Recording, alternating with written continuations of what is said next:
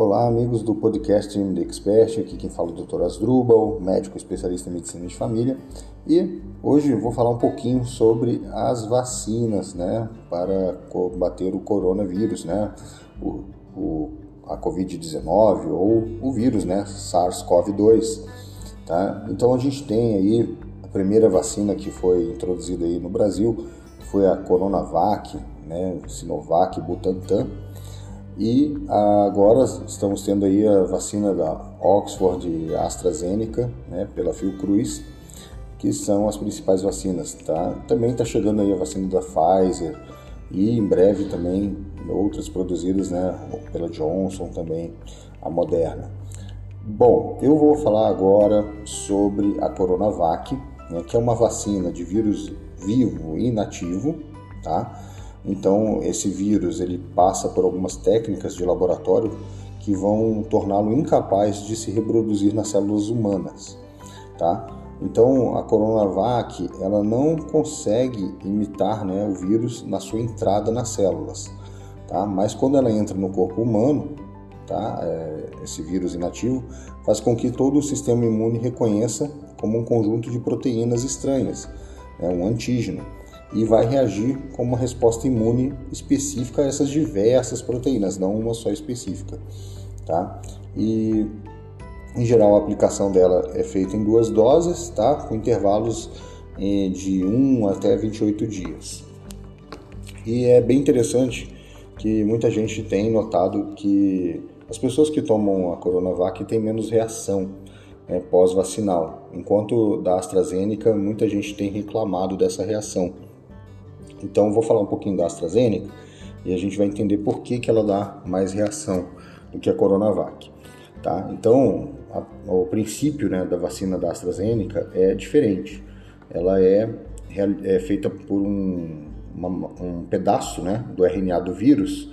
Né? Então, nós temos DNA nas nossas células humanas, né? e o vírus tem uma célula que tem o RNA. Né? Na verdade, o vírus não é uma célula, né? ele tem uma fita né, de material genético de RNA.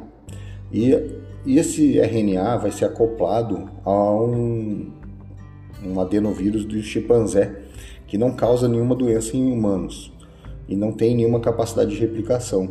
Então, ele vai acabar imitando a entrada do vírus no corpo, tá? Como se fosse o vírus atacando as células, tá? Então, ele torna possível que o pedaço do RNA que codifica a proteína da espícula do vírus, né? Aquela famosa lá é, proteína spike, né? Do vírus, ele entre na célula humana e torna o sistema imune muito reativo. Então, a, a tendência é que quando faz a vacina da AstraZeneca, o sistema imunológico ele se ativa mais fortemente.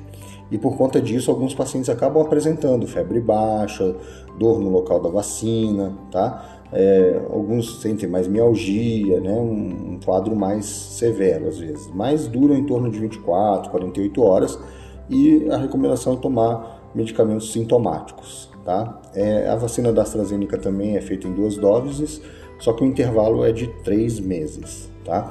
É muito importante, se alguém tomar vacina é, e tiver reação, comunicar né, ao local onde foi feita a vacina, a unidade de saúde, que você teve reação para que eles possam fazer essa vigilância né, epidemiológica né, de reações vacinais, tá? Então é isso, pessoal. Muita gente tem às vezes essas uh, dúvidas sobre vacina, às vezes tem medo de tomar vacina, mas não há necessidade de ter medo de tomar vacina, né? Uh, e muitos criticam também, ah, mas a eficácia da vacina, por exemplo, da Coronavac é muito baixa, é só 50,38%. Mas é, vamos fazer um, uma brincadeira, né? A gente tem que fugir do leão, né? Tem um leão aí que está correndo atrás da gente. É melhor a gente fugir descalço ou calçado, né? Então a vacina seria o calçado, né? Então a gente tem mais chance, né, de fugir desse leão e ter mais sucesso, né, nessa fuga se a gente tiver protegido, tá bom, pessoal? Então vamos lá, continuando os cuidados, né? É, vamos ter que ter um pouco de paciência ainda, porque não é porque tomou vacina já pode né, baixar a guarda e vamos seguir em frente, né? Trabalhando, cuidando, vivendo, né? E também é, vamos procurar não ficar vendo muita televisão, notícias, essas coisas, porque o pessoal não está muito afim de ajudar, né? É mais promover o pânico aí, o terror, do que, do que ajudar, né? Tá? Então, quando tiver dúvidas de saúde, procure o seu médico, procure a equipe de saúde para tirar dúvidas, tá? Um grande abraço a todos e até o nosso próximo episódio de podcast.